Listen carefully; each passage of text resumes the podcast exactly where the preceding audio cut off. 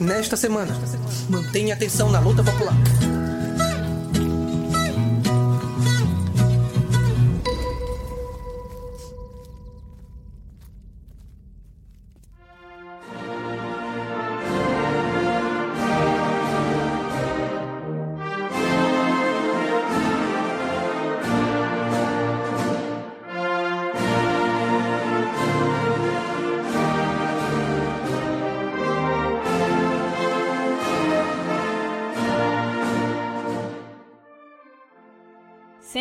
Do Partido Comunista do Brasil.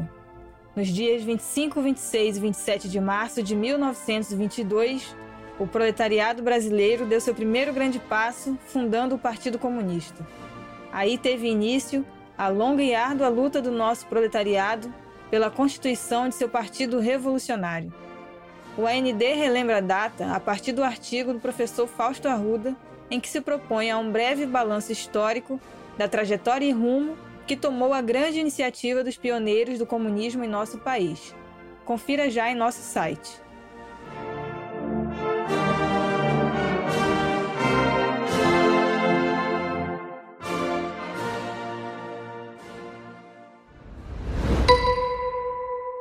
Mais um. Ministro da Educação é flagrado em crime de corrupção.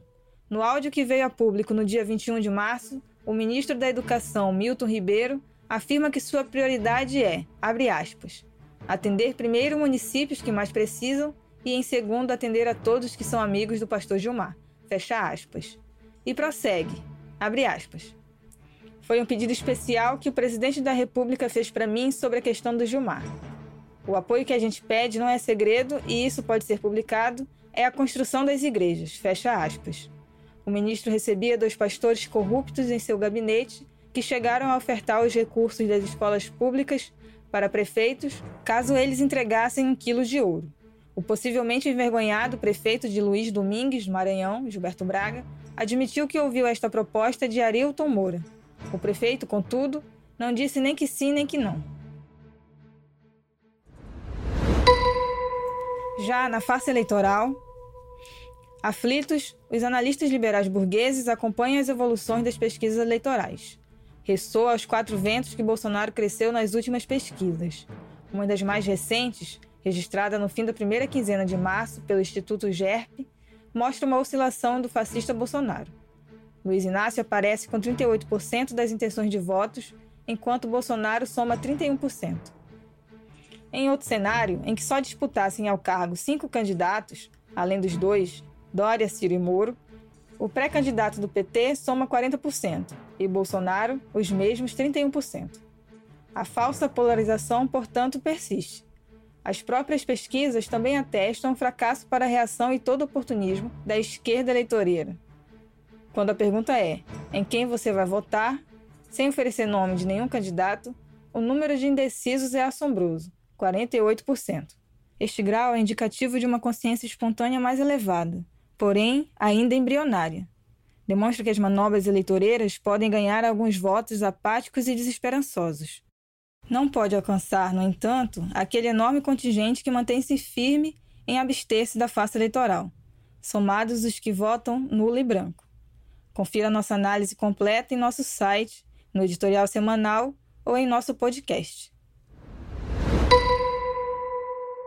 E no campo, Pistoleiros atacam o acampamento camponês em São Paulo, na região do Pontal de Paranapanema. No dia 21 de março, quatro homens que se identificaram como policiais alegaram que estavam a serviço da empresa Umoi Bioenergy e invadiram, ameaçaram e atiraram com arma de fogo contra famílias que vivem no acampamento no município de Sandovalina. De acordo com os relatos, a ofensiva reacionária ocorreu para garantir os interesses da empresa norueguesa imperialista latifundiária, que detém 42 mil hectares de terras na região. No entanto, os camponeses afirmam que a área onde se encontra o acampamento é parte de terras públicas e está destinada à reforma agrária. Segundo denúncia realizada pelo movimento Frente Nacional de Luta, Campo e Cidade, FNL, abre aspas, esse atentado é parte da escalada de violência no campo contra as famílias que lutam pelo direito de morar, plantar e viver dignamente. Fecha aspas.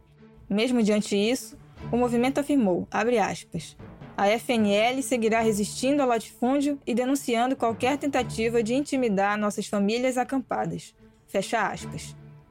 Os recentes ataques contra os camponeses do Pontal ocorreram após a exitosa ação de ocupação denominada Carnaval Vermelho, dirigida pela FNL, na qual mais de 10 mil famílias foram mobilizadas para lutar pelo direito à terra há cerca de um mês. Em Rondônia, no 5 de março, foram presos dois agentes da Polícia Militar, PM, que realizavam escolta para caminhão carregado com madeira ilegal na rodovia BR-364, localizada no município Guajará-Mirim, no estado de Rondônia. A escolta é ilegal, uma vez que os militares estavam fazendo um serviço de proteção de criminosos. Dois pesos, duas medidas. Episódios como este não são novidade em Rondônia. Conforme já noticiado mais de uma vez pelo AND, neste estado, uma verdadeira guerra foi declarada contra os camponeses. Nela, é extremamente comum policiais militares na região atuarem como paramilitares a serviço do latifúndio à mercê da lei. Em matéria publicada no dia 18 de agosto de 2021, intitulada Militares de facção criminosa que atuava contra camponeses e poceiros em Cujubim são presos, o AND apurou que os PMs ameaçavam camponeses, queimavam residências, invadiam e roubavam terras na zona rural do estado. Para execução dos crimes, os militares reacionários contavam com uma organização e com uma estrutura ordenada, inclusive com divisões de tarefas. Já na situação internacional, no mundo inteiro, do hemisfério sul ao norte, do ocidente ao oriente, milhares de caminhoneiros, motoristas e cidadãos comuns protestam, realizam greves e bloqueios de estrada contra a disparada nos preços da gasolina e do gás. Contra os impactos em suas vidas, milhões de massas por todo o mundo têm se rebelado.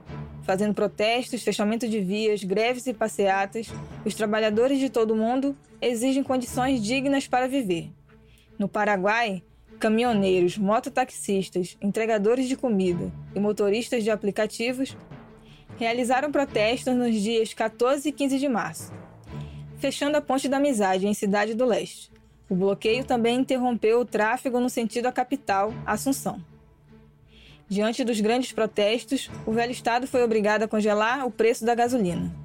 Os motoristas de ônibus e caminhões das Filipinas realizaram diversas greves durante o mês de março, as mais recentes sendo entre os dias 21 e 22 na província de Negros Ocidental.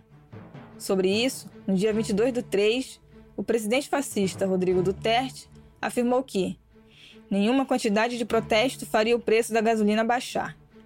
No Sri Lanka, o governo do presidente Gotabaya Rajapaksa colocou tropas do exército em centenas de postos de gasolina no final do mês de março em todo o país para, abre aspas, desencorajar qualquer agitação, fecha aspas, das massas contra a situação calamitosa do preço dos combustíveis, comidas e remédios. A medida foi aplicada após o dia 16 de março, milhares de massas protestarem em frente ao escritório do presidente contra a crise econômica.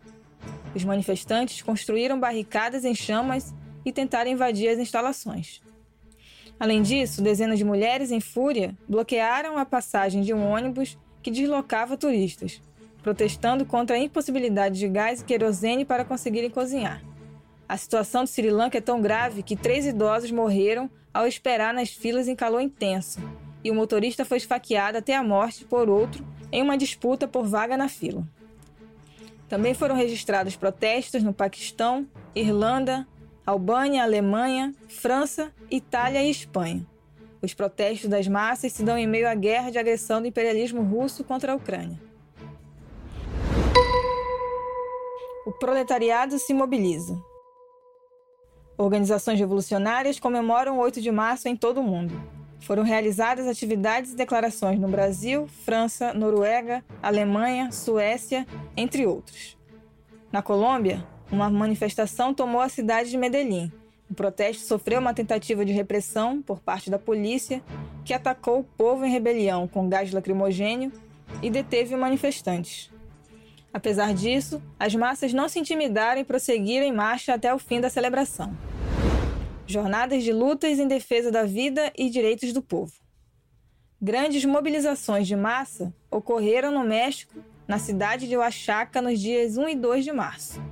As massas reivindicam pautas sensíveis do seu cotidiano, como o fim dos despejos de terra e da repressão do velho Estado contra os movimentos populares. Foram realizadas grandes manifestações e marchas, bloqueios de rodovias e pichações. O Sol Rojo, organização revolucionária mexicana que dirigiu a jornada de lutas em defesa da vida e dos direitos do povo, declarou que a primeira etapa desta jornada foi uma grande vitória.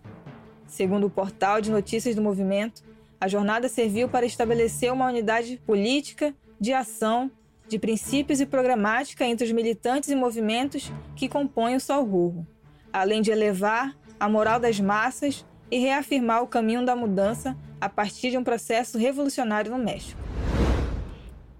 No Brasil, o Movimento Feminino Popular, MFP, realizou o um embandeiramento em Foz do Iguaçu.